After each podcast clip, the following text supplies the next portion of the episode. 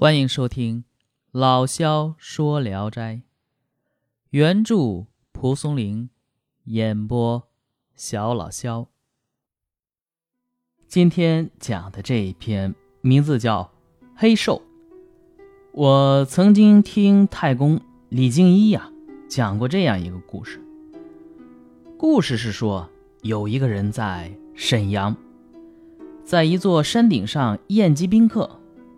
那人俯瞰山下的时候，看见一只老虎，嘴里衔着什么东西从远处走来。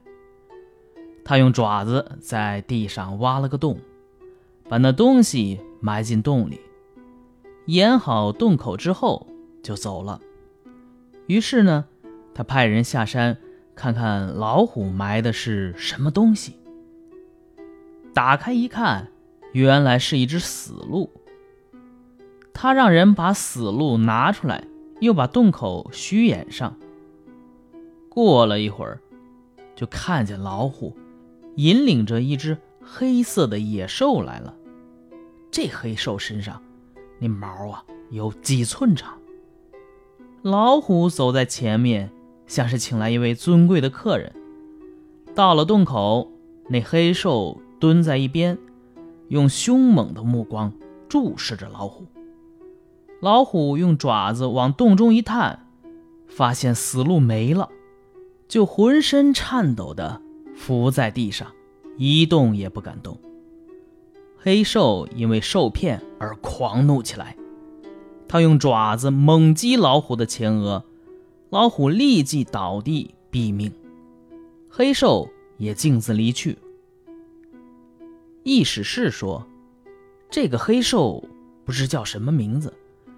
然而就他描述的形象来看，也绝不比老虎大。可是老虎为什么还伸长脖子等死呢？怕他怕得如此厉害呢？天地万物都要受到某种事物的制约，这个道理真是难以理解。譬如说猕猴最害怕龙。远远的看见龙来了，百十成群的猕猴立即溃成一片，没有一个敢偷跑的。猕猴们目不转睛地凝视着龙，等到龙到来，这个龙啊，则用手逐个捏捏猕猴的肥瘦，如果是肥的，这龙就把一个石片放在他的头顶上做记号。猕猴也头顶着石片伏在那里，吓得呆如木鸡，唯恐石片不小心掉在地上。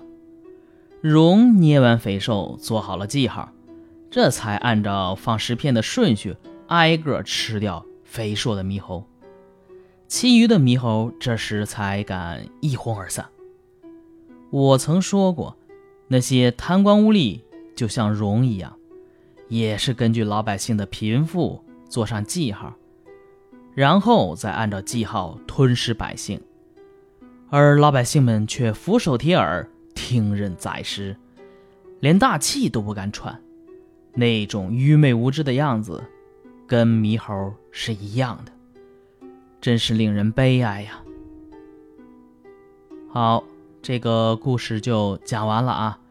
这个评之前啊，先说一个这个“荣”啊，“荣”呢一般指的是金丝猴，它的本音啊应该叫“挠”，嗯，只不过后来人们传着传着，以讹传讹，就说是“荣”了。这一篇呢是一个寓言故事，写这黑兽虽然小于老虎，但不可思议的是，老虎非常畏惧它。由此，在故事的最后“一史誓约”中所附的另一则“迷最为荣”的故事，则是本片的重点，表达了蒲松龄对于老百姓哀其不幸、怒其不争的感慨。所谓“茫茫大千世界，无奇不有”，这里记述的野兽中的意识啊，真假咱暂且不说，这个作者写出来的深意呀，那个挠。嗯，荣吃猕猴，这就相当于贪官在吃那些民脂民膏。但是呢，这些贪官就是最大的吗？不是吧？一直到老虎之上还有黑兽，贪官之上还有贪官在，统治者之中都是大鱼吃小鱼。那么最大的雨是谁呢？封建统治者，当时的皇帝。所以啊，作者就这样深刻的揭露了当时黑暗现实的一个侧面。不过呀。这话不能明说，所以说只能这么着隐写。